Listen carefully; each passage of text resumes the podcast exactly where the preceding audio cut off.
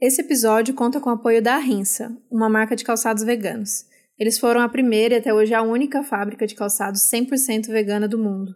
Obrigada, Rinsa, mais uma vez por estar do nosso lado na construção desse mundo mais justo, responsável e amoroso. Tamo junto. Vocês estão ouvindo Outras Mamas, com Bárbara Miranda e Thaís Goldcorn.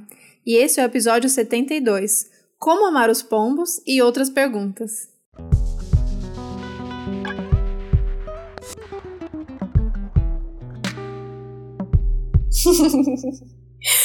Ai, essa pergunta é muito que... boa. Essa Acho foi a melhor pergunta o... que mandaram pra gente. Sim, e o melhor nome de episódio que a gente já teve até agora. Com certeza, com certeza. Por favor, mandem mais perguntas como essa pra gente responder e fazer nosso dia feliz, né? Que, né, tá só desgraça nesse Brasil. Mas é, essa pergunta me fez rir e eu amei. Por favor, mandem mais perguntas assim.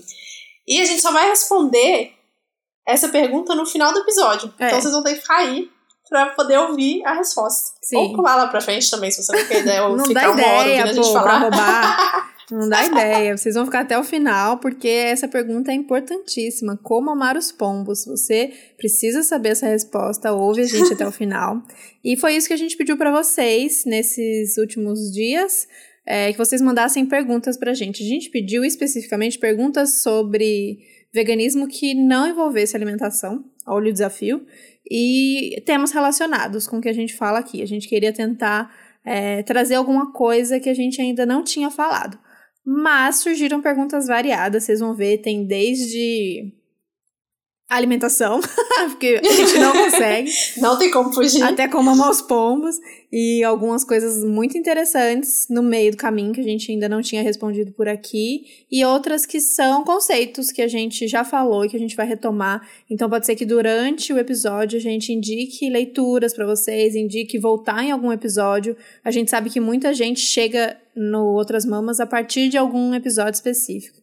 E aí a gente sabe que nem sempre as pessoas voltam lá no primeiro e, e ouvem desde o início, na ordem e tal. Então, isso vir, vale como dica para todo mundo que consome conteúdo aí de outras pessoas, ouça o conteúdo anterior dessas pessoas, né? E a gente quer sempre que vocês peçam, porque a gente quer saber o que, que vocês estão afim, até para guiar a gente para a produção de novos episódios. Sim. Mas lembrando que existe toda uma produção aí de 71 episódios para trás que vale a pena voltar quando você está com alguma questão específica que você é, quer aprender, ou quer ouvir, quer discutir, quer saber qual é a nossa opinião, tá lá nesses, ao longo desses 71 episódios. Mas óbvio que muita coisa precisa já de um 2, né, Babi? Parte 2, porque com certeza, muita com coisa certeza. a gente já, já reviu e tal.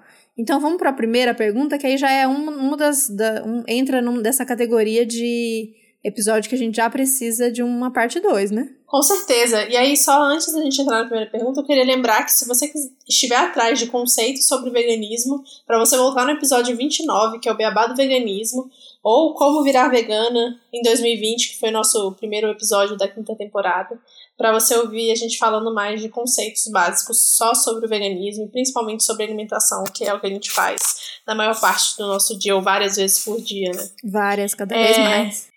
Então, a primeira pergunta, Thaís, o que é ecofeminismo?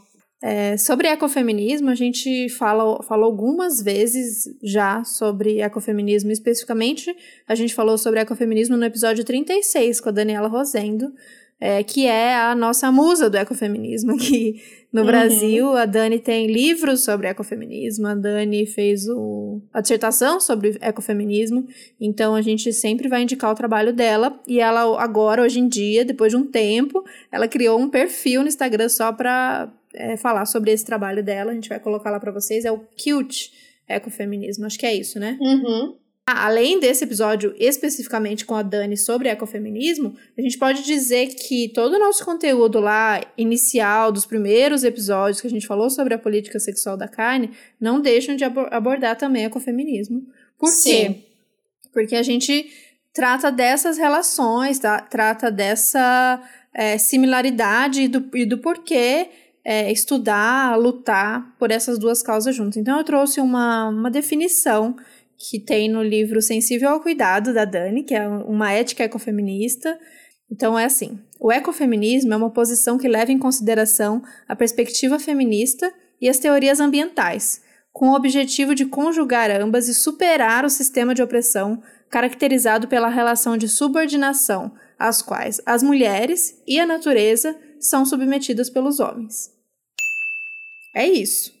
Bonito, né? Não, e essa definição, tipo, super é, precisa, assim, nesse sentido. Quando a gente fala, o ecofeminismo vem para dizer que existe uma lógica que une essas duas opressões, ou mais de uma opressão, é, existe um nome para isso, existe um porquê da gente estudar isso junto e para a gente lutar, né? Porque não é só uma ferramenta de análise teórica, é uma, é uma ferramenta de luta traçando essa perspectiva feminista, porque o ecofeminismo é um feminismo. Uhum. Então, é uma perspectiva de luta feminista pelas mulheres, mas aí você é, consegue traçar esse, esse paralelo de que existem essas similaridades e existe uma mesma sistema, uma mesma raiz de opressão que une essas duas coisas.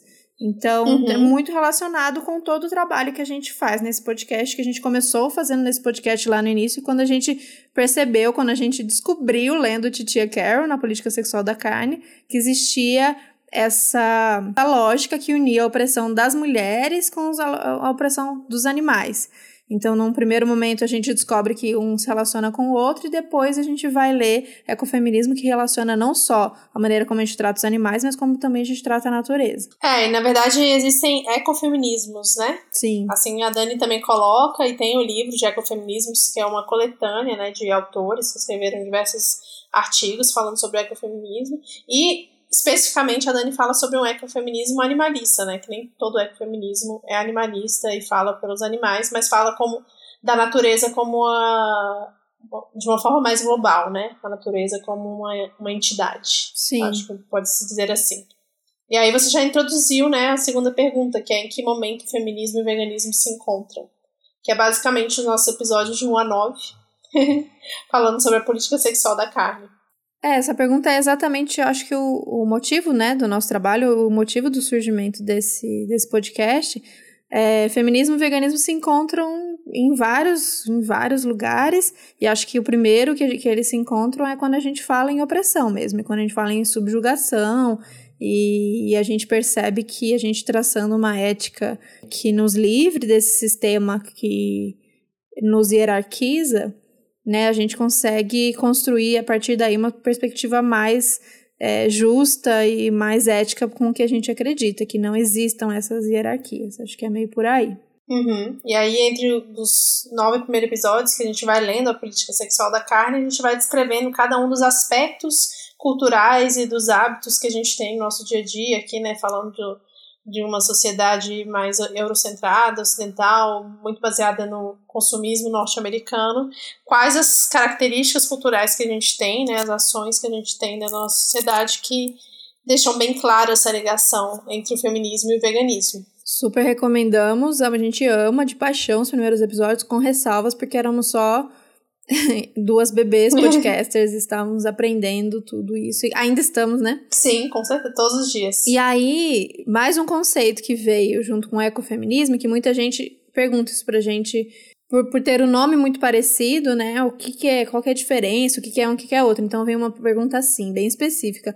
Para ser ecossocialista, precisa ser vegana? E aí recomendam livros sobre veganismo e ecossocialismo.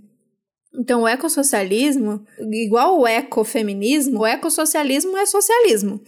E assim, se o eco, o eco do socialista, ele pauta as questões ambientais e o veganismo, eu acho que a gente recomenda muito aí depois é, trabalho de quem é ecossocialista e fala, principalmente Sabrina Fernandes, é, o veganismo vem crescendo muito junto dos ecossocialistas, mas não existe esse precisa ser, tem que ser. Pra gente que é vegana, faz total sentido e deveria ser pautado. Acho que é uma luta de toda uhum. vegana ecossocialista é trazer o veganismo para dentro da luta ecossocialista.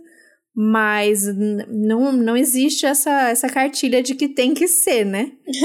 e o ecossocialismo não, não tem isso como, como pauta principal, não, não tinha, pelo menos, né? E agora isso vem mudando Sim. com o tempo. É, eu acho que é uma questão de, de coerência também, de alinhamento dos princípios, o que, que é mais importante, enfim. É, dentro do ecossocialismo, isso ainda não é pautado como predominantemente, né, de forma predominante, mas vem crescendo cada vez mais. A gente tem aí como exemplo o Subverta, né, que já está pautando isso como uma quase que uma regra dentro da vertente. É, e aí perguntaram sobre os livros, né? Tanto de veganismo quanto ecossocialismo, a gente tem alguns livros para recomendar, mas estamos fazendo a nossa pastinha no Drive, que eu acho que a gente já comentou em episódio anterior, se não comentamos, foi em live, eu não sei quando foi, mas a gente está fazendo uma pasta no Drive com todos os livros que a gente tem em formato de PDF digital, para todo mundo poder ter acesso, vai chamar a Biblioteca de Outras Mamas, e essa semana a gente vai divulgar certinho ela no Instagram e no Twitter, então a gente vai só terminar de organizar mesmo as pastas para ficar mais legal. Sim. O que eu queria só acrescentar rapidinho, que acho que o mínimo que um ecossocialista deve ser, né, deve ter como prática no seu dia a dia é não se alimentar de produtos, alimentos ou sofrimento animal que venha da indústria, porque se a gente fala em consumo de carne, se a gente fala do agronegócio, uhum. aí é totalmente incoerente a gente pensar que existe alguém que é ecossocialista, né, que não considera, não consegue colocar no seu sua prática diária essa incoerência de sustentar esse sistema que mais destrói o meio ambiente ambiente. Então, acho que é mínimo, assim, né? Uhum. Acho que é o mínimo mínimo. O veganismo, é, com, com o tempo, a gente consegue colocar também. é. Além disso, a gente tem um grupo no Telegram que a gente deixa aberto, chama Chat Outras Mamas. Você pode só digitar também t.me barra chat outras mamas, que lá tá sempre, todo dia tem uma discussão sobre um tema específico, ou vários temas específicos, e todo mundo tá sempre dando dicas também de livros, a gente também tá divulgando tudo lá, todos os cursos, todos os eventos que a gente tá fazendo, e todos os episódios, claro. É, então entra lá se você quiser saber mais. Sim, o grupo é muito legal. Vamos lá, quarta pergunta. Oi, Bobi e Thaís, o podcast e esse espaço de diálogo. Já me considero vegana há um ano e queria falar de algo que me incomoda bastante, que vejo muitas pessoas dentro do movimento afirmarem meio inconscientemente.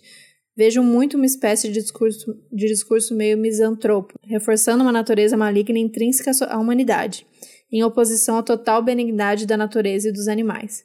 Acho que basear o discurso nesse dualismo não é um, muito um caminho certo. Precisamos também ter mais empatia com os outros. Enfim, não sei muito como responder esse tipo de comentário sem parecer que estou deslegitimando a causa. Eita.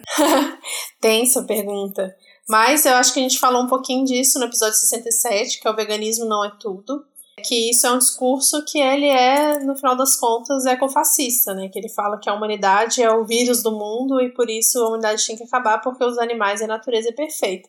Quando, na verdade, se você assistir 5 minutos do Discovery Channel, você vai, você vai ver que a natureza não é tão legal assim, né? Ela pode ser perfeita dentro do equilíbrio ali, de sintonia dos animais e, enfim. Mas ela não é perfeita no sentido da não violência e o que é violência, né? Uma coisa que a gente tem que entender é que a gente tem história, a gente tem contexto, né? E os animais não têm isso, eles fazem parte, a história deles é contada por nós. Então é muito difícil a gente conseguir dizer o que, que é bom, o que, que é o ruim dentro disso. Eu totalmente. Não, quando a gente estuda filosofia, qual que é o, Eu não sei qual é o filósofo que diz que o, o homem é o lobo do homem. Eu não sei. Eu sei que esses filósofos modernos estão fazendo sucesso aí, tipo Karnal, eles têm essa teoria de que o homem é ruim por si só, né? Mas eu não acredito nisso. Eu, eu gosto dos filósofos que falam que a gente é. Como que é? Tábula rasa? negócio, né? Tentando voltar pra filosofia da oitava série, gente, calma. e a gente é tudo tudo bom. É, eu acho que esse discurso ele vende muito fácil e, e, a gente acaba caindo. Se a gente não tá, né, atento, a gente acaba caindo nele porque ele explica muita coisa. Então eu caí nesse discurso no início do veganismo. Sim. Do tipo, realmente, o ser humano é horrível, olha como o animal é perfeito. E aí você olha os canudinhos no oceano e você fala, meu Deus, tem que acabar o ser humano. Quantas vezes eu já não usei se bobear quando eu tô com muita raiva, eu ainda uso, tem que acabar o ser humano, mata o ser humano, vem meteoro. Especialmente homens. Especialmente homens. Mas aí eu acho que não é tentar relativizar tudo, dizendo que tem bom e ruim tudo, não é isso. Quando a gente fez esse episódio, a gente recebeu uma mensagem dizendo: Ah, entendo, mas não concordo, porque o ser humano tem que ser responsabilizado sim. A gente tá falando o contrário disso. Tem que responsabilizar sim. Óbvio que o ser uhum. humano tem que ser responsabilizado, só que responsabilidade é diferente de punição e culpa. Sim. E, e como se essa responsabilidade fosse uma coisa individual. Então hoje eu acordei a fim de destruir o planeta Terra. tipo assim, né? Conscientemente. Eu acho que tirando o Bolsonaro, é, os bilionários, essas, essas pessoas têm que acabar mesmo, sabe? Mas é uhum. porque são pessoas são quantos por cento, né? Porque acabam se perdendo dentro desse sistema e o sistema começa a beneficiar elas. E aí, enfim, não, não dá para entrar muito na nossa, nessa discussão de que se elas são ruins ou o sistema que corrompeu. Aí, e acho que não é o caso, mas é perder essa ingenuidade que eu já tive, eu tenho muita tendência até ela, se eu não tô atenta, a reduzir isso a um olhar e colocar aquele ser humano como bom ou ruim. A gente sabe que só é possível ter os grandes bilionários ou ter uns Bolsonaro da vida, porque o sistema foi construído dentro de competição, dentro de rivalidade, dentro de poder e tal. Então, é como se esses ser humaninhos se propagassem bem dentro desse sistema, né? Eles funcionam uhum. bem dentro desse sistema horroroso. É, não acho que se a gente vivesse no comunismo, no, se a gente né, conseguisse viver na sociedade do bem viver, todas as pessoas seriam boas e incríveis e a gente se amaria e cantaria pelados e saltitando Todo na floresta. Todo mundo ia ser Thiago Ávila. Exato, o Thiago conseguiu aparecer numa foto sorrindo de máscara. Ele foi Sim, a única incrível, pessoa, incrível. vi que o Vitor falou isso, é real, a única pessoa que deu para ver que tá sorrindo de máscara, tá? Mas é isso, briga, vai existir conflito, vai existir merda, mas é um, é um outro tipo de relação, né? Não é um sistema que favorece essas camadas e favorece quem tá em cima pisar na cabeça de quem tá de baixo. Exatamente, é um sistema que favorece a opressão, né? A gente vive num sistema que favorece a opressão. Então, se você pegar e dizer que a massa que é oprimida pelos 1% do mundo tá fazendo maldade de é, ou é agressiva porque é ruim, porque o ser humano é ruim, não porque ela está sendo oprimida todos os dias, é muito complicado, né? Então, também dizer esse endeusamento da natureza, ele também é muito complicado, porque a gente de fato não sabe, a gente não sabe se comunicar com os animais para saber o que eles pensam, o que eles estão achando. Vaca também tem outra vaca que ela não gosta, sabe? Eles têm essa relação. Você enfia, se você enfia dois animais que não se gostam no mesmo recinto, é eles é treta. eventualmente é treta. vão se matar. Então, Sim. assim, não tem perfeição mesmo. É, exato. Acho que tem, tem essa romantização total dessa imagem da natureza ou do, dos animais, ou do mundo pós-capitalismo. Então, acho que é perfeito isso, dessa maneira que você colocou, da gente sempre é, é, colocar essa, essa dualidade, né? Quando, na verdade, o caos ele faz parte dessa natureza toda. Uhum. Então é isso. Acho que basicamente é responsabilizar, mas. Quem tem que ser responsabilizado. Exato, mas sem individualizar e sem punição. Próxima pergunta. Quero ser vegana demais porque eu sempre amei os animais e sou militante socialista há um tempo. E cansei de separar as duas coisas. Mas me sinto insegura porque no meio muita gente vai caçar minha carteirinha por criticarem o veganismo.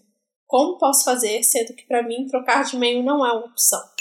Bom, a primeira coisa que eu quero falar, cada vez mais as pessoas estão abertas a, a falar de veganismo dentro da esquerda.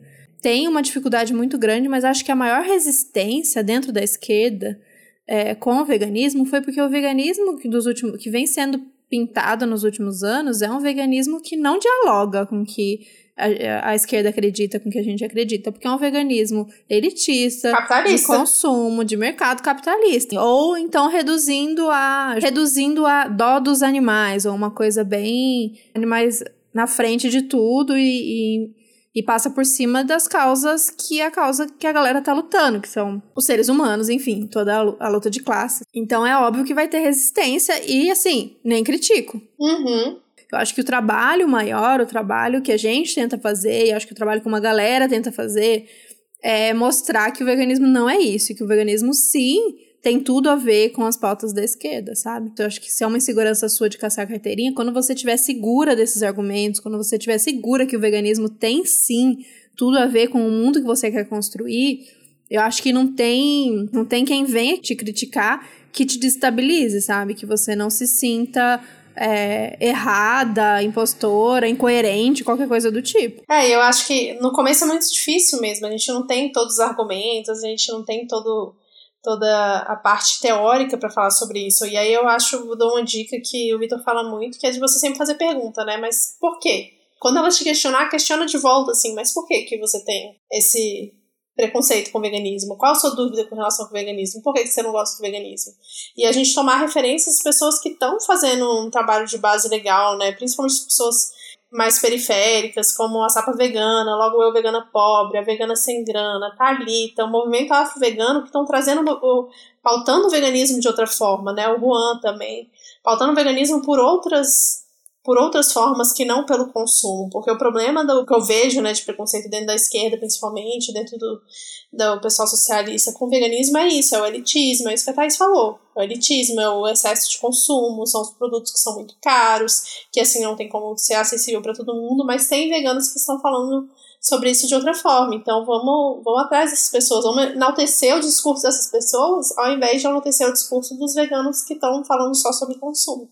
Sim, e eu não posso deixar de perceber uma, uma nuance que tem aí nessa pergunta, porque assim, ela é uma mulher, eu vi porque chegou essa mensagem, é uma mulher, então eu não posso deixar de, de perceber que dentro desse, dessa insegurança e desse medo de caçar carteirinha, tem uma questão de gênero muito forte aí, porque tenho certeza que as pessoas que você está falando que vão caçar sua carteirinha são os homens da militância, sabe? Eu tenho, eu tenho uma tranquilidade de falar isso, porque é, a gente vê isso acontecendo. Quem está acostumada nesse ambiente de militância e tal, a gente sabe como é isso. Então, o veganismo, ele também está muito associado a uma pauta menor, a uma pauta de mulher, né? Que são as pautas, é, ah, não, besteira isso aí, vamos focar aqui na luta de classes, feminismo, não, isso é bobagem, veganismo, bobagem, foca na luta de classe, isso aí você tá desvirtuando a nossa luta e tal. Que foi isso que Marx falou, né? Ainda tem, ainda coloca autoridade sempre. Exato. Então se fortalece nisso, sabe? Mesmo sabendo que vai vir crítica, mas enfim, saiba que existe lugar, é, existem pessoas lutando por um, por um veganismo que seja anticapitalista.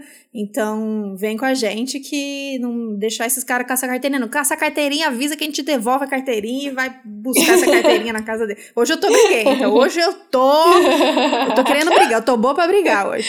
Isso já entra na próxima pergunta, que é o que podemos, eu e outras mulheres que se sentem inseguras com ponto de vista que temos certeza fazer para nos colocarmos com menos medo. Porque rola um medo, né? Isso é o medo de ser julgada, é o medo de ser criticada, é o medo de ser colocado para baixo, de ser invalidada, uhum. que é uhum. basicamente o que acontece diariamente com 99,9% das mulheres no mundo inteiro, né? E para isso a gente tem dois episódios que é o 13, o lugar de mulher é na luta, que a gente fala sobre a importância da gente se colocar, e o 22, que é a mulher você não é impostora, que é exatamente para gente tirar essa culpa que a gente carrega de poder estar errada o tempo inteiro e não falar com medo de estar errada e ser julgada. Então, se fortalece no seu conceito, e eu já digo logo de cara, não compra briga com quem não merece, sabe? Pra mim, é, essa é a regra número um, assim, não compra, não compra briga, não é porque você vai perder, ou porque você tem que ganhar e não vai conseguir, porque você não tá seguro o suficiente, é porque às vezes não vale a pena mesmo. Dependendo do homem que estiver discutindo com você, não vale a pena. Só falar, ah, tá, beleza, então tá, beijo, tchau, depois a gente conversa outro dia, quem sabe, agora não. Sabe? Respeite o seu momento também, porque às vezes a gente entra numas que a gente sabe que vai ficar difícil e depois a gente começa a ficar insegura, fica com medo, enfim. E aí vai ser julgada porque né, aumentou o tom de voz, e aí já virou histérica, e é outro nível de conversa que eu acho que nem vale a pena entrar.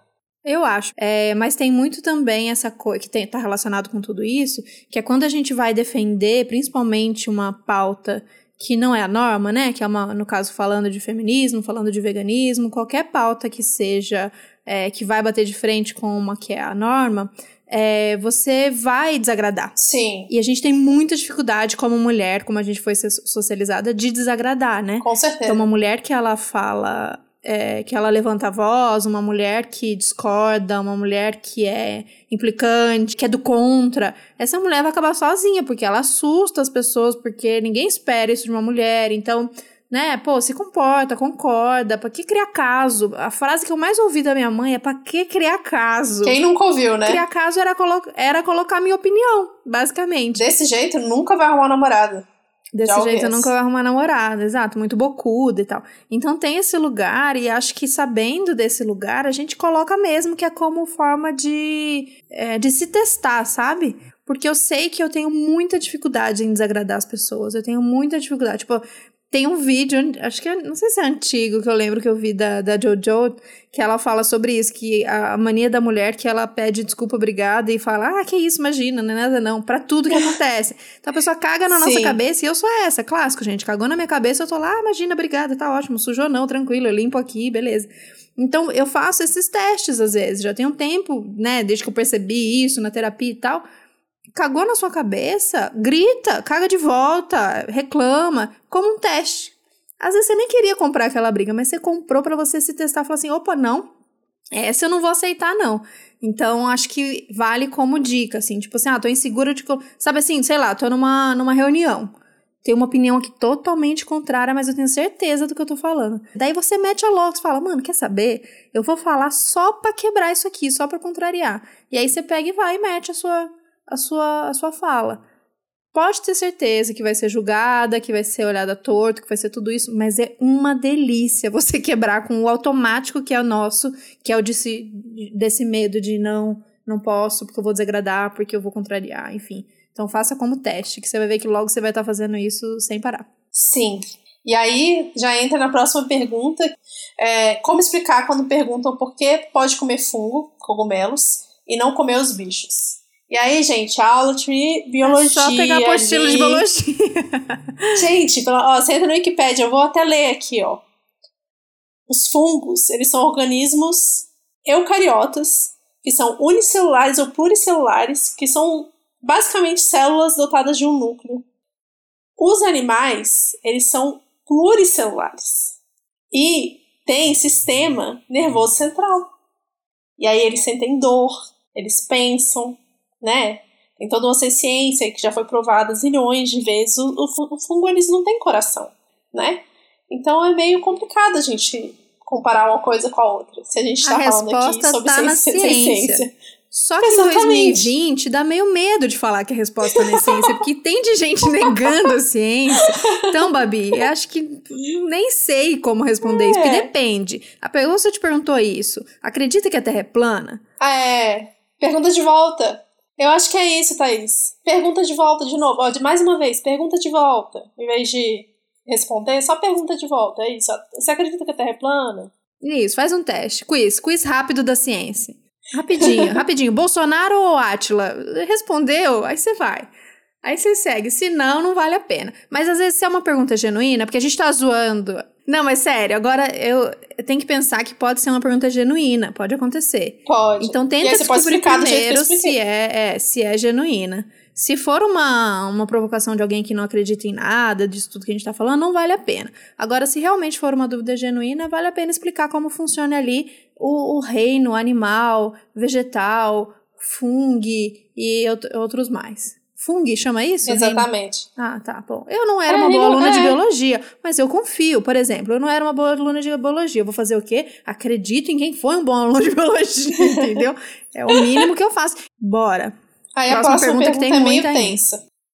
Thaís, como conciliar depressão e ter disciplina para manter hábitos alimentares saudáveis? Eu acho que essa pergunta é uma pergunta que a gente não tem nem como responder Depressão é uma doença e precisa ser tratada como tal. Então, a gente pode dar dicas de é, como quem tá é, cagado nesse momento, cagado da cabeça, que é uma outra coisa que não é depressão. Se você tá mal, se você tá triste, tá tensa, tá ansiosa, é, a gente pode dar dicas de como ter disciplina para manter hábitos alimentares saudáveis dentro desse contexto. É, com a depressão, a gente orienta que você procure um profissional e que trate como um profissional deve tratar uma depressão. Mas, para além de tudo isso, neste momento, Brasil 2020, Bolsonaro, Covid-19, não tenho como não te ajudar. Como. Próximo. Não tenho mesmo. E o veganismo nem sempre é sobre hábitos alimentares saudáveis, né? Então. É. Não, brincadeirinha, eu não tô nem um pouco conseguindo, mas o que a gente pode orientar, não, não como exemplo, porque de verdade, não esperem é, disciplina e perfeição das pessoas que vocês acompanham, do que vocês veem nas redes sociais. Óbvio que tem gente que isso já está mais enraizado como uma disciplina e acha que houver a pessoa vai seguir naquela disciplina. existe uma outra coisa que vai cagar, pode ser exercício, pode ser as relações, pode ser leitura, que não pode tem como sono. ser perfeito em tudo. É. Mas eu dei uma bagunçada geral. Mas o que eu posso dizer sobre disciplina, a disciplina, ela, a palavra já está aí, né, na real. Disciplina. Né? Como manter hábitos alimentares saudáveis é na disciplina, mas sem a cobrança. Entendendo que a gente está vivendo um momento muito específico da nossa história. A gente não tem mais referencial do que é rotina, do que é normal. Tá tudo muito mudado. Eu acho que é ter paciência com a gente, mas lembrando que nesse momento de vulnerabilidade maior, é muito bacana a gente se manter saudável, assim. Então, sem loucura, sem exagero, mas ajuda a gente se manter saudável, não só ajuda no sentido de imunidade, como ajuda a gente a estar tá mais desperto, ajuda a gente a ter força para fazer exercício, e a gente sabe que uma coisa traz a outra. Enfim, existem N maneiras aí, quem descobrir, manda aqui e-mail, outrasmamas@gmail.com, porque tá muito difícil, mas existem pessoas lindas falando sobre isso. Nossa Nutri maravilhosa Cris Maimone. Acho que é sem cobrança, sem bitolação, mas tentando lembrar o quanto isso é bom pro seu corpo, né? Fazer uma coisa boa pra gente. Acho que a gente, no momento que. Eu não sei se vocês estão se sentindo assim, mas eu me sinto, apesar de estar dentro de casa, nesse momento eu me sinto totalmente vulnerável, como se não tivesse casa, né? Não tem, não tem um espaço que a gente possa se agarrar, né? Eu me sinto meio num limbo, assim, meio escorregando. Então a única coisa que a gente tem, que a gente tem certeza que a gente tem, é o nosso corpo. Sim. Então, quando eu tô muito descaralhada da cabeça e não conseguindo nem beber água, não me alimentar direito, eu lembro, Thaís, a única coisa que eu não, tô, não consigo me apegar mais nada, mas a única coisa que eu tenho, que eu sei que vai ficar comigo, é o meu corpinho. Então, eu vou tentar minimamente manter ele hidratado, alimentado e respirando. Então, então acho que é por aí. Tenta pensar nesse sentido. Sim, e sem culpa, sempre sem culpa. E eu, uma coisa da disciplina é mais. Eu, eu prefiro a palavra do hábito do que da disciplina, né? É a consistência do hábito, assim, tentar dormir e acordar todos os dias. Quando você começa a repetir várias coisas, não é só na alimentação. Se a gente foca só na alimentação e descaralha o resto inteiro, aí fica mais difícil de você manter um hábito. Sim. Se você não se alimenta sempre no mesmo horário, se você dorme em horários totalmente irregulares. Tudo é um sistema, não é uma, não é uma coisa isolada, né? Então a alimentação não está isolada do resto do seu dia inteiro. Então a questão do hábito, da rotina, né, ela é muito importante para você conseguir manter, assim. Mas isso eu tô falando como experiência própria e técnica, né, não como com relação à depressão, que realmente a gente não tem como falar. A próxima pergunta é como lidar com amigos ou parceiros, amigos ou parceiros que são carnívoros. Não tô conseguindo. Meu sonho. É, eu não eu sei. Queria, é meu sonho. Eu queria ter um amigo leão. Meu sonho é ter um amigo Exatamente, carnívoro. eu não sei, eu não, eu não tenho como responder porque eu não tenho nenhum amigo carnívoro. Porra, meu Só sonho. tenho amigos onívoros.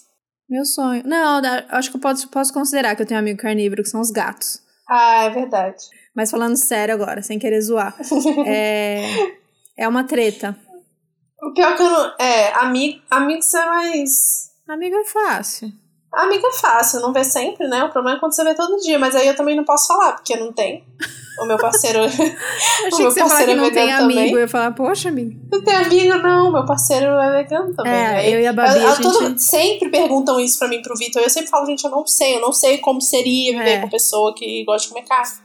Aliás, a gente já prometeu, não sei se a gente já prometeu, mas pelo menos entre a gente a gente já falou que a gente tem que fazer um episódio sobre isso, porque eu e a Babi, a gente é muito privilegiadinha Uhum, de ter, viver Sim. com uma pessoa vegana e desde Com sempre. certeza. Então, por exemplo, eu não, quando eu virei vegana, eu já morava com o Gui e a gente virou vegano junto. Eu nunca morei, por exemplo, com os meus pais é, sendo vegana. Então, não tenho muito como dizer. Eu penso, acho que na questão da convivência da casa, tipo, de morar junto, é mais treta. Se hoje eu arrumasse um namorado, um namorado, eu acho que eu, eu acho, tá? Que pelo menos teria que ser vegetariano. É, eu também. Mas pra morar junto, eu acho que teria que ser vegano. Porque... Aí você tem que encarar como um exercício de transformação social. Aham. entendeu? É com um objetivo. Quem que, eu já ouvi alguém falando isso uma vez. Ah, tipo, ah, já tá com, com um companheiro que é vegano, já dá pra trocar de namorado e veganizar o próximo. Isso, de acontece. É tipo tem, isso. Tem ativista que faz isso, conheço. É, eu acho que é, é complexo mesmo, não é fácil. Com amigos, eu já, eu já acho que eu já contei essa história aqui algumas vezes. De primeira foi difícil, pra, logo que você, você vira vegano, é difícil, porque se você tem hábitos é, de rolê com seus amigos de comida, então eu e meus amigos a gente saía muito pra restaurante, saía muito pra. É, fazia muito churrasco, fazia muita comida um na casa do outro. Então, de primeira, tem esse impacto na, na rotina e na dinâmica da, da amizade. Mas depois tudo se ajeita e tem uma coisa que eu acho extremamente necessária, eu acho que é natural de acontecer, é ter amigos é, veganos, vegetarianos, assim, pelo menos. Uhum. Porque se sentir muito diferente em qualquer situação, você nunca vai estar 100% confortável, assim. Então, você mantém seus amigos, obviamente, mas precisa ter um momento de escape que você vai estar entre veganos, você vai, tipo, poder só ser tranquilo e comer a comida sem se preocupar e fazer as piadas que a gente faz sobre os carnistas e discutir sobre veganismo e, e, entender a vivência quando alguém vai lá reclamar que foi no, no churrasco e aí sofreu isso. Então, é, não sei se é hipócrita falar isso é, de um lugar que tem quem, de repente, os amigos, 95% dos amigos viraram veganos. Eu sei que tem gente que é o único vegano da cidade, por exemplo. Porque existe uhum. isso, né? Tipo, ah, façam amigos veganos. A pessoa fala, ah, tá bom, eu sou a única vegana na minha cidade, faço como. Então, enfim, mas se for possível, faça. Mas se não for, faça um, grupo virtual. Nesse momento que as nossas únicas, as nossas amizades só estão sendo virtuais, dá um jeito, porque a gente precisa ter um lugar que a gente se sinta 100% tranquilo, assim. É, vai ter outro tipo de debate, tá? Não é, não é que é vegano que você é. não vai ter outras, que a gente já falou sobre isso aqui. Você vai discutir sobre outras questões e tal.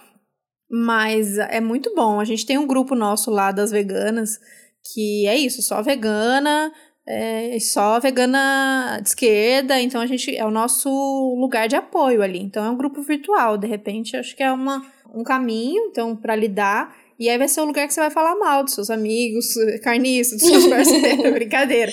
Da não, família. não pra isso, mas não sei, a gente precisa, gente, precisa desse momento de desabafo, porque muitas vezes a gente sente muito sozinha mesmo.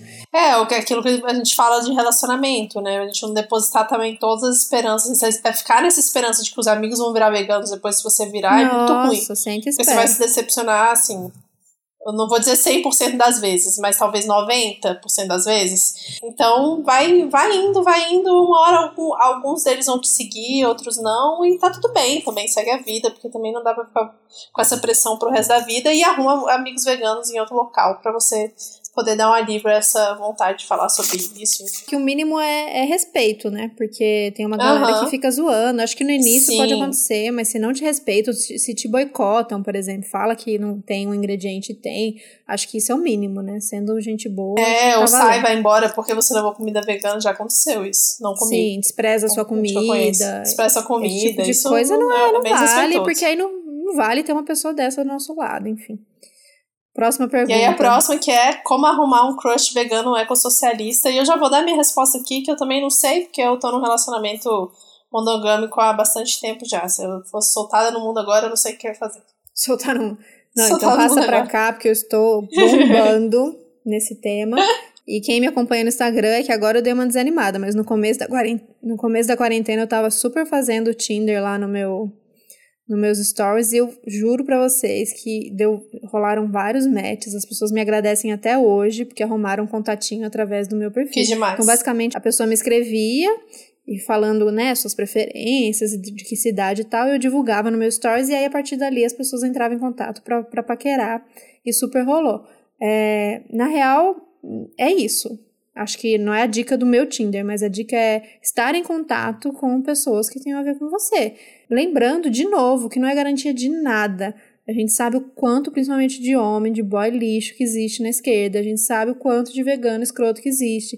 Então, não sei se essa pergunta vem com uma idealização também, né? Uhum. Se vier com isso, já é, volta, põe, põe o sapatinho, como é que é que a, que a outra fala lá, bota o sapatinho da realidade e respira, porque é, não é assim. Mas se for porque isso é o, é o mínimo para você, porque para mim, não digo que é o mínimo, mas eu gostaria, sabe, de, de que fosse. Eu acho que tem o, o mínimo. O mínimo não é vegano ecossocialista, mas é tipo, pelo menos aberto à ideia, vegetariano, aberto à ideia e de esquerda. Eu acho que depende do grau, dos graus de envolvimento também. Para dar uns beijos, para transar, quando isso puder voltar a ser, o mínimo, no mínimo, no mínimo é não, não, não apoiar o Bolsonaro. Mas isso aí tá fácil, né? Mas até a esquerda é, liberal tá, eu tô aceitando, só para dar uns pegas se valer muito a pena. Para um relacionamento, aí eu preciso que seja mais radical. Mas onde encontrar é isso, entrando nos grupos, comentando, comentário de, de algum post. Tipo, sei lá, vai lá no post da Sandra Guimarães. Você já, já é um filtro bom, você já sabe que é alguém bacana que tá ali acompanhando a Sandra. Aí a pessoa fez um comentário lá, pô, massa essa receita aí, Sandra, não sei o quê te interessou, vai lá, curte, faz um haha embaixo, já conversa. Eu acho que é uma dica aí. O, o Instagram é um novo Tinder, né? Todo mundo sabe disso. É, e sim, toda certeza. rede social é um Tinder se você sabe usar direito. Essa frase, eu vou fazer o card dessa frase pra colocar no Instagram. Toda rede social é um Tinder se você souber usar direito. Isso. É. Agora, então, vamos para as perguntas mais práticas, que falam um pouco de alimentação também. Não sou vegana ainda pelo acesso dificultado dos pequenos comércios, principalmente de doce. Duas pessoas falaram, reclamaram de doce, né? E aí eu fiquei me perguntando, mas as pessoas, elas comem paçoquita? Fiquei nessa dúvida. Porque paçoquita, pra mim, resolve. Mas também não sou uma pessoa de doce, Thaís. Fala por você aí, porque eu não como doce, fica mais difícil, né? É, tá. São duas coisas aí. Paçoquita, né, sempre resolve e tal, mas eu entendo, eu sou muito do doce, sempre fui, era mais ainda. E às vezes é. Você quer trocar. Enjo...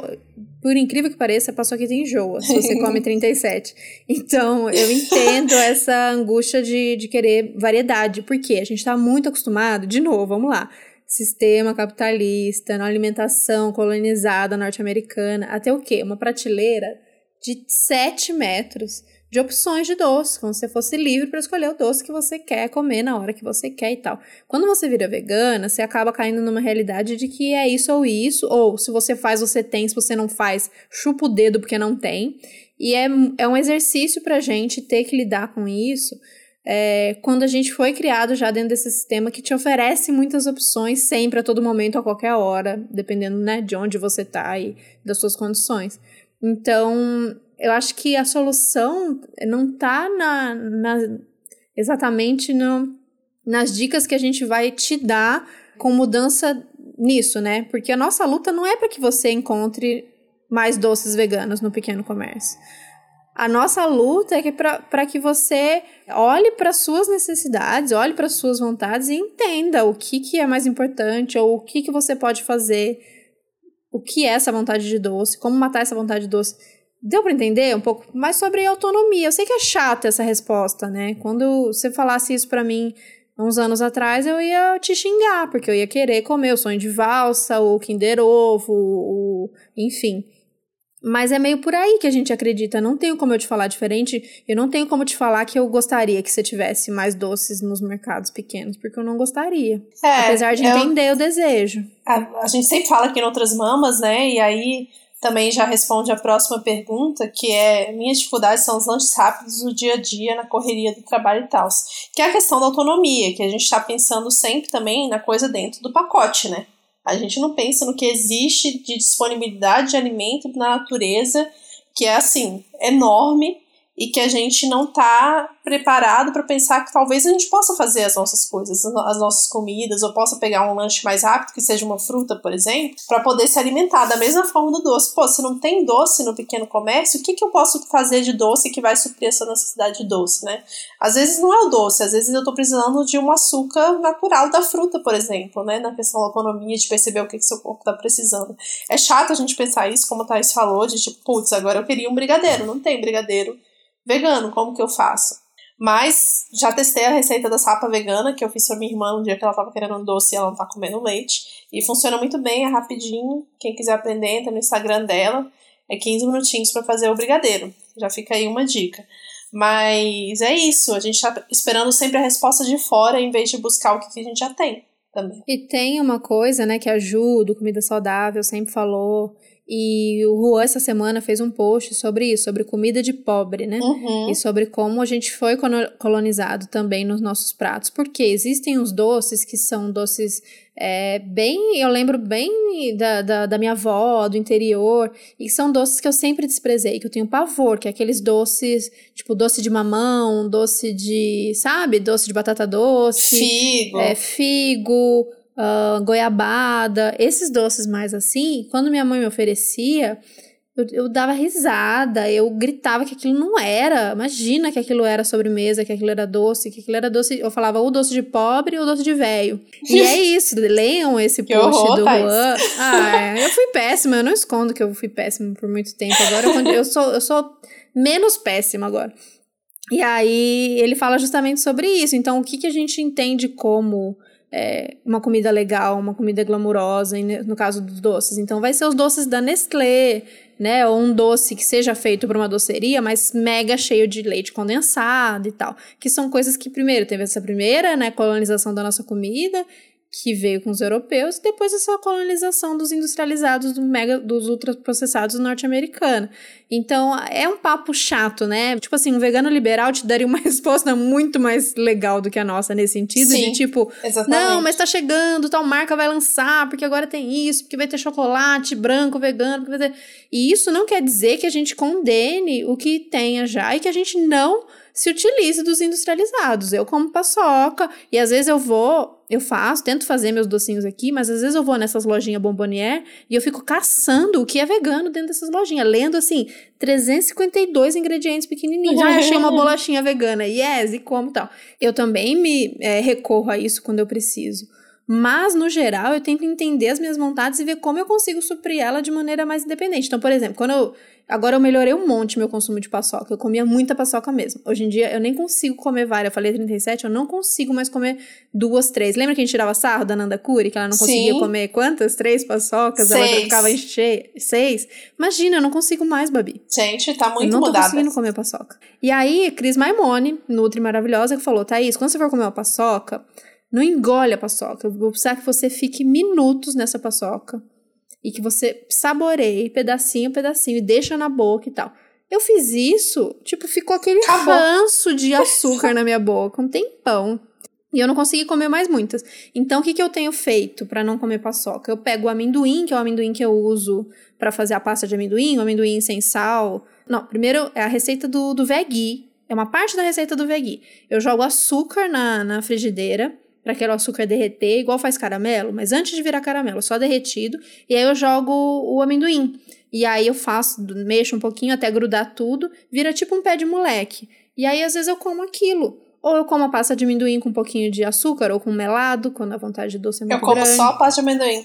Ah, eu preciso misturar alguma coisinha. Não, Seja, assim, eu como pasta de amendoim pura, mas na banana, na vitamina, se eu vou comer colherada mesmo, eu coloco um melado ou coloco alguma coisinha. Ou a, a Sandra Guimarães falou de uma calda de bolo que ela faz pasta de amendoim, cacau, açúcar, água e faz a caldinha. Então existem coisas, nem tudo é uma receita mega elaborada de 37 passos e camadas que você vai fazer. Às vezes é isso, um amendoim com açúcar. Às vezes é uma goiabada. Entendeu? Tem umas alternativas na, na hora que bate mesmo à vontade. E, e mesmo assim, não condenando se você achou um waffle de dadinho, igual às vezes eu como. Ou um doce pronto que você conseguiu comprar numa loja que fez um bolo vegano, um doce vegano. E é isso que acho que também esse terrorismo alimentar, que é tipo, ah, estou com vontade de comer brigadeiro. Ah, come uma uva passa que passa.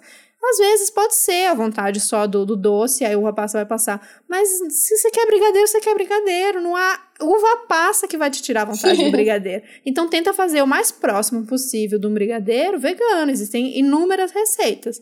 Então acho que é meio isso. Falei de um, um monte demais, mas é porque não é simples. Parece uma pergunta simples, mas não é. A gente não espera que os pequenos comércios estejam lotados de doce vegano, não mesmo. Mas tem, se quiser tem. Olhando direitinho tem a pipoquinha doce. Sabe aquela pipoquinha doce? Aham. Como eu amo aquilo.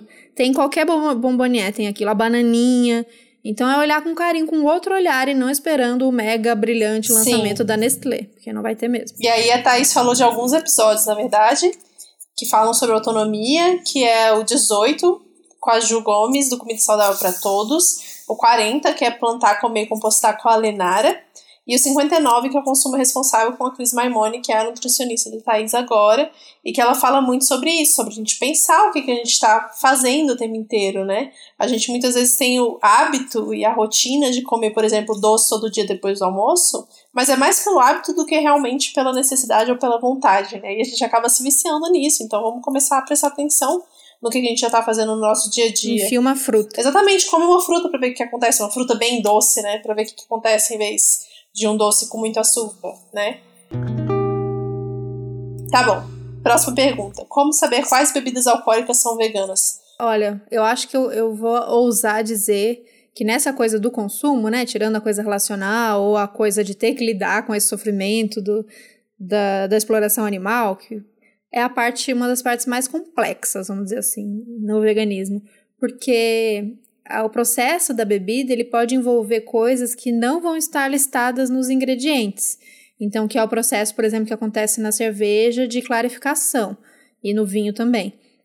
Então, nesse processo, às vezes são utilizados peixe, gelatina, muitas coisas de origem animal e que a gente não vai saber. A boa e velha fórmula de saber é escrevendo para as empresas. É chato uhum. pra caralho, mas não tem muito outro jeito. Então, que, se você tá com preguiça de descobrir isso, é, existem listas prontas, existem grupos que já fizeram esse trabalho de, de falar com as empresas, existe alguém que vai te recomendar que você vai naquele sempre descobre dois, três vinhos, descobre duas, três cervejas e tenta, é meio que isso que eu faço. Eu vou nos mesmos. Exatamente. Porque eu tenho preguiça de, de ficar agora é, indo atrás de marca, a não ser que seja uma coisa que eu gosto muito. Tipo, eu amo aquele vinho, que é um vinho verde. Amo.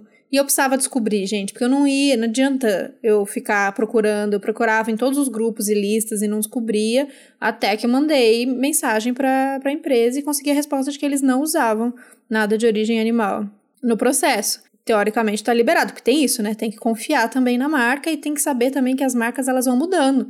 Às vezes ela não usa, depois de repente ela usa e tal.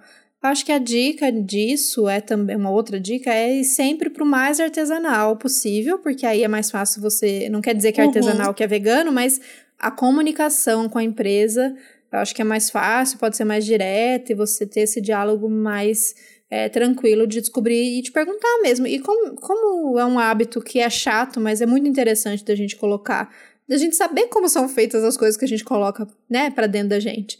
Então, você descobriu uma cerveja legal, artesanal, bacana, perguntou como é o processo, como é o processo de clarificação, como que vocês fazem aí? Inclusive para teste em animal, isso deveria ser um hábito que a gente faz para tudo que a gente consome, né? Tanto comida, bebida alcoólica e para o que a gente usa também, né? Cosmético, uhum. Aí as dicas, existe um, um grupo, acho que está ativo ainda no Facebook, que chama Ser Veganos.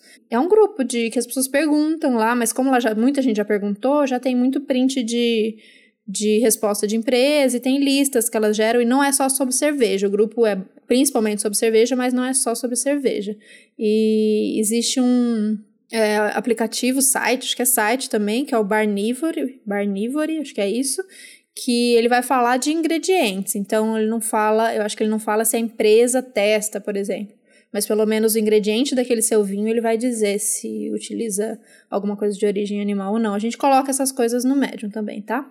Aí tá, você começou a falar sobre maquiagem e perguntaram, né?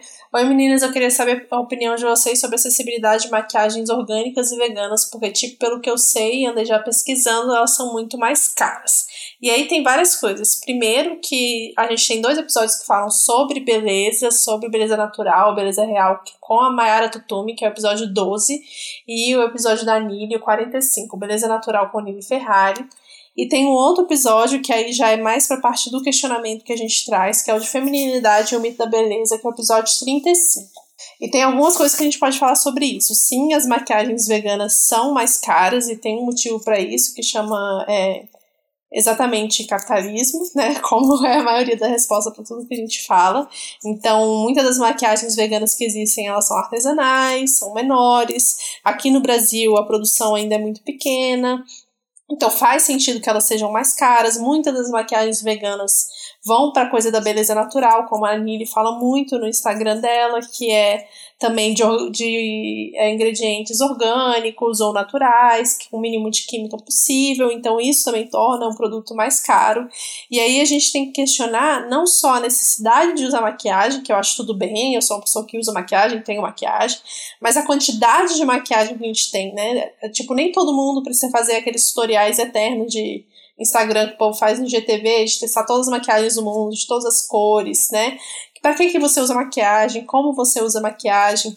Se vai ser mais caro, será que eu posso reduzir? Porque o que eu, pelo menos da minha experiência pessoal, o que eu fiz foi isso. Eu reduzi a quantidade de maquiagem que eu uso porque eu não queria gastar mais tanto dinheiro com maquiagem como eu gastava antes, né? E também porque eu escolhi usar produtos que têm menos química e que são menos nocivos para minha pele. Aí a Thaís também reduziu muito, né, tá? Eu nem lembro de uma vez se você usou maquiagem, sim. Não. Então, a gente precisa estar questionando, da mesma forma que a gente questiona com a alimentação, né? A gente vai questionar com a maquiagem também, a questão dos testes, né? Tudo isso, é, as maquiagens que você vê, por exemplo, na farmácia, são muito baratas, porque elas não estão nem aí para a questão ambiental, para a questão dos testes de animais. elas só querem que chegue no, no consumidor final muito, muito barato mesmo. E é isso aí, sabe? Jogam e vão lucrar em cima disso. Existe hoje em dia é, muita marca, muita não, né? Mas existem algumas grandes marcas que se tornaram veganas que são mega baratas e acessíveis, não de maquiagem, falando de cosmético no geral. Então, eu vou indicar um Instagram que é o da, da Ariane, da Ari, é Ari Vegan Beauty. Ela tem um trabalho muito sério, muito responsável e ela faz essas listas, né, de liberadas e ela inclusive ela tem muita coisa que a galera é, passa como liberado, né, para veganos, e ela não passa no crivo da Ari, porque ela é bem responsável do tipo, ah, ficou esquisita essas respostas que eles me deram por e-mail, achei incoerente, é, demorou para responder, respondeu de um jeito que se contradiz aqui, e aí ela não coloca na lista de liberados. Então ela é mega, mega, mega, mega responsável. E existem muitas marcas que ela indica que são baratas. Agora, o que a Ari indica são marcas veganas é, ou produtos veganos dentro de marcas não veganas uhum. e que não testam, né? Obviamente, ela não é daquelas que acha que existe um produto vegano dentro de uma marca que testa em animal. Mas existem marcas que não são 100% veganas, que existem outros produtos que têm é, componentes de origem animal, mas que a marca, no geral, não testa em animal. E existem marcas baratas dentro disso. E mesmo de maquiagem, eu não sei dizer porque eu não uso, mas eu sei que tem umas que são mais baratas sim, acompanhem lá, porque tem essas dicas. Agora, se a busca é isso que a Babi falou, essa preocupação em ser natural, de não ter química, blá, blá, blá, aí não tem como, porque vai ser, os ingredientes vão ser mais selecionados, o trabalho muitas vezes vai ser mais artesanal, uma empresa pequena, então não é que é caro é, porque quer enfiar a faca e pronto, né? Existe também uhum. esse cuidado com esses ingredientes, aí não tem como a conta não fecha, sabe? Óbvio que dentro disso existe gente oportunista que quer encher o cu de dinheiro, óbvio. Mas acho que no geral eu, eu entendo o trabalho que essa galera faz, que não tem como chegar num preço final barato, né? O que é barato? Tem esse questionamento também do, do, do baratinho a custo de quê, né? Então, o que a gente vai enfiar na nossa pele. Mas aí é isso, eu tenho pouquíssimas coisas e estou tranquila com essa quantidade de coisas e demora um monte para comprar. Tipo, ah, eu tô paquerando um bagulho lá de passar no olho.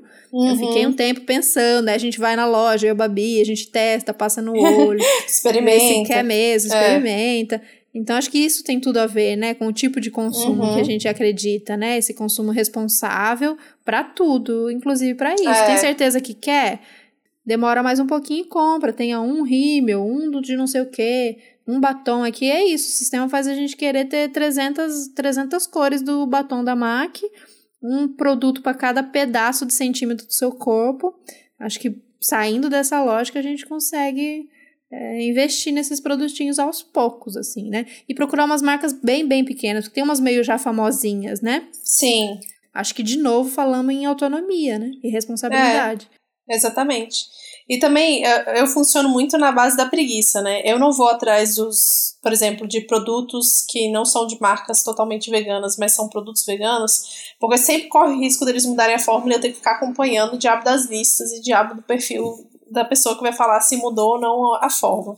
Então, para não arriscar, eu não compro. Aí foi bom, Sim. porque eu parei de comprar, foi tudo, entendeu? Eu acho uma dica e boa. Aí, é. E aí é a mesma coisa que aparece para a próxima resposta, que é de solução acessível para limpeza. Quando eu comecei a procurar solução acessível para limpeza, tem muita coisa barata, né? Hoje em dia a gente acha realmente muita coisa barata, vários produtos de limpeza que são baratos, que são acessíveis. É, e que são veganos, são produtos veganos, mas eu tenho tanta preguiça de ficar lendo ingrediente, indo atrás de lista, que aí, para mim, o bicarbonato, vinagre e limãozinho já resolve 90% das coisas, né? Resolve, resolve mesmo. Óbvio que em tempos de pandemia a gente precisa da água sanitária, não álcool. tem como. Álcool.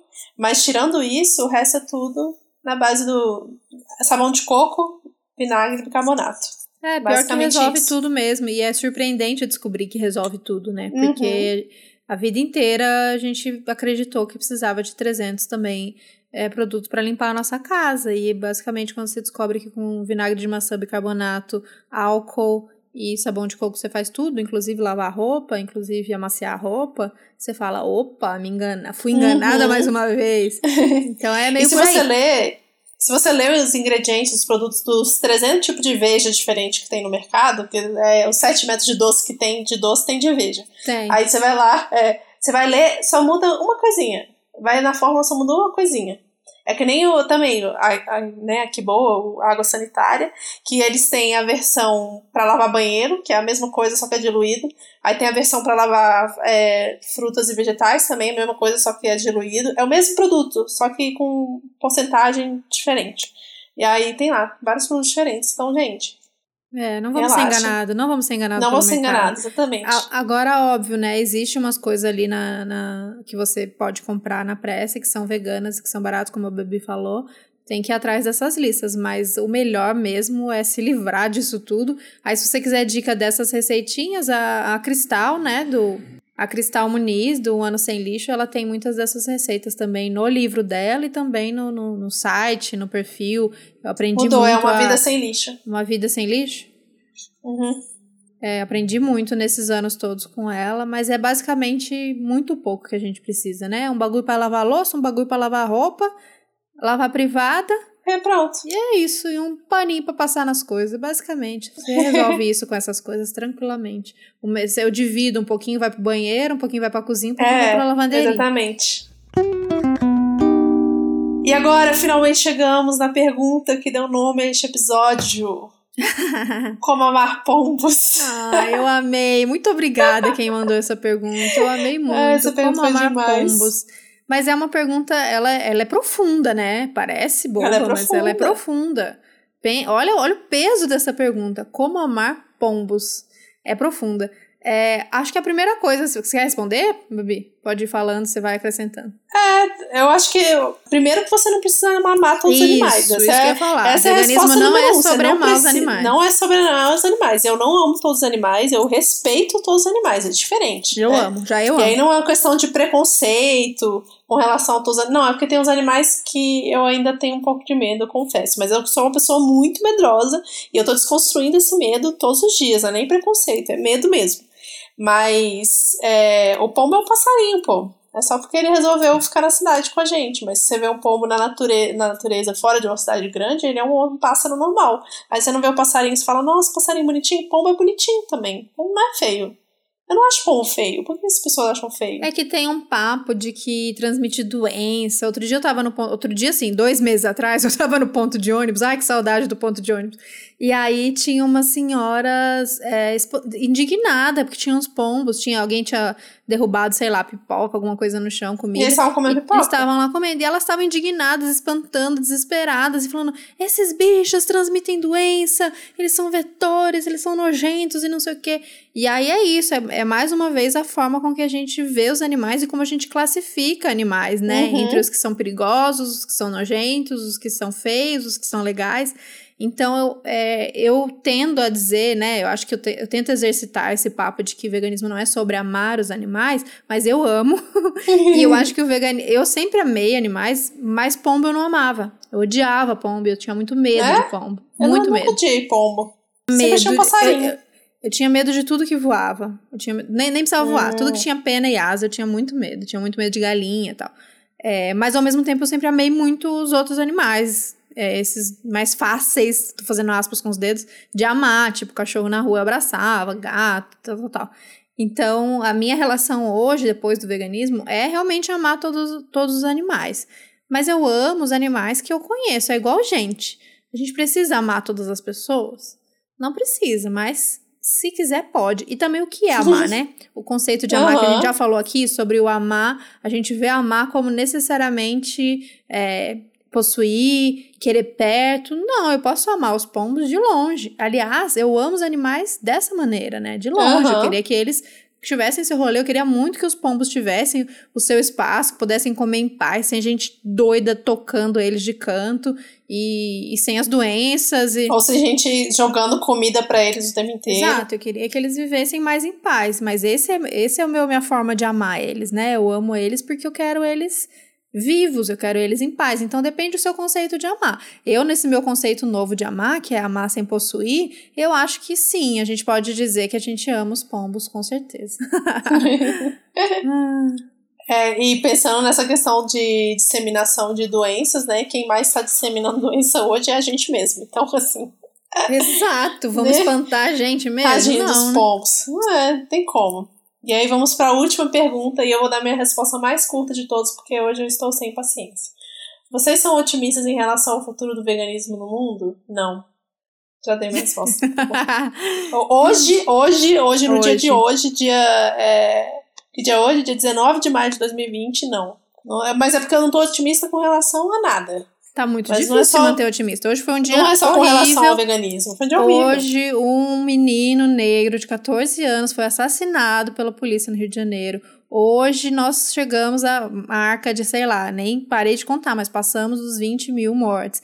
Então, assim, é muito difícil que a gente mantenha esse discurso que eu, que eu vejo uma galera tendo, que é uma galera paz amor, uma galera é, good vibes, de dizer que é uma lição e que vai dar tudo certo, e que nós estamos passando por um momento uhum. de que é um, é um aprendizado isso tudo que a gente está passando. É muito difícil a gente ouvir um discurso desse com essas notícias e com isso tudo que está acontecendo. Então, hum, tudo bem a gente não ser otimista nesse momento. É, o veganismo é a nossa luta. O mundo ecossocialista é a nossa luta. Mas hoje a gente se permite, acho que é, isso fica como lição aí para a gente mesmo, como a gente quer sempre é, terminar e mandar sempre mensagens positivas para não derrubar aí vocês e vocês seguirem lutando. Mas hoje a gente se permite não estar otimista uhum. em relação ao nosso futuro, não estar otimista em relação a nada. Não estar otimista não significa desistir da luta e abandonar a é luta. É isso que eu ia falar, exatamente. Não estar, não, não, aliás, não ser otimista não significa desistir da luta. Você não precisa ser otimista para continuar lutando, né? Uhum. Você pode ter a esperança de e mesmo assim não ser otimista. Eu acho que eu sou esse tipo de pessoa. Eu tenho esperança, mas eu não sou muito otimista, entendeu? É que eu tô também muito focada no presente. Aí toda vez, toda vez que eu vejo uma notícia ruim, aí eu, aí eu não acredito. Mas assim, continua fazendo, porque vai que dá certo, né? A opção que eu tenho é fazer isso. A opção é, é, não fazer nada, eu vou morrer tentando. Eu acho que é meio isso, esse é o espírito, assim. Eu acredito, eu ainda, eu tento buscar uma, uma visão otimista lá no fundo, fundo, dizer que pro momento eu tô zero otimista, mas a minha luta, ela existe porque eu acredito que o que a gente está fazendo hoje, as transformações que a gente está propondo hoje, além dela segurar a onda de, muito, de algumas situações no presente, elas são transformadoras para o nosso futuro. Uhum. Eu não acho que a gente vai ver, e eu acho que tem muita coisa que só vai piorar, e tem muita coisa ruim que vai continuar acontecendo, e porque a gente não tem é, esse poder, esse controle. Mas é isso, eu vou fazer o quê? Eu vou sentar em uhum. cima, vou, vou, vou cruzar os braços diante desse cenário, vou falar, ah, não tem jeito mesmo, eu vou só aqui meter o louco e dar risada, ou vou ficar mal e não vou fazer nada. Acho que não, né? A gente vai tentando, a gente vai transformando, tendo micro vitórias no meio de um cenário caótico, é, e a gente vai desistindo, aí vai retomando. Acho que é meio que por aí. Isso, a pergunta foi pelo vegan, foi por veganismo, mas a gente falou de tudo, né? Porque pra gente é Sim, é tudo ou nada. Tem, a é gente é, é naquele junto, jogo, é, é aquele jogo. Você quer tudo ou nada. Eu quero, não, não tem essa não. Não me vem com Eu uma parte do problema. Tempo. Exato. E aí, gente, para finalizar, a gente queria agradecer mais uma vez a Renza que está proporcionando esse episódio, junto com vocês que estão apoiando o nosso trabalho diariamente, que mandaram essas perguntas maravilhosas, que fizeram esse episódio acontecer. A Rimsa é uma das empresas que está né, tá lutando aí diariamente e é otimista com relação ao futuro do veganismo no mundo. É, sempre postando mensagens muito positivas, então obrigada. E obrigada a vocês que estão ouvindo, que mandaram as perguntas e que estão apoiando a gente diariamente, compartilhando tudo que a gente posta, tudo que a gente fala, mesmo que a gente esteja postando muito pouco, né, Thaís? Sim. Hoje foi um dia, como a Thaís falou, hoje foi um dia muito difícil, mas seguimos em frente e continuamos a nossa luta aqui no podcast, nas redes sociais e na nossa vida pessoal. Sim, gente, muito obrigada. E se você mandou sua pergunta e ela não foi respondida, a gente leu todas, a gente selecionou todas, e só que a gente achou que eram perguntas ou que a gente já falou muito sobre elas, ou porque vai ter episódio ainda só sobre Sim, elas. Sim, exatamente. Então vocês aguardem que se você fez pergunta e a gente não ignorou, não, é que a gente ainda vai falar sobre isso. Isso. Obrigada, gente. Então, gente. Obrigada, beijo. Beijo, tchau, até tchau. semana que vem.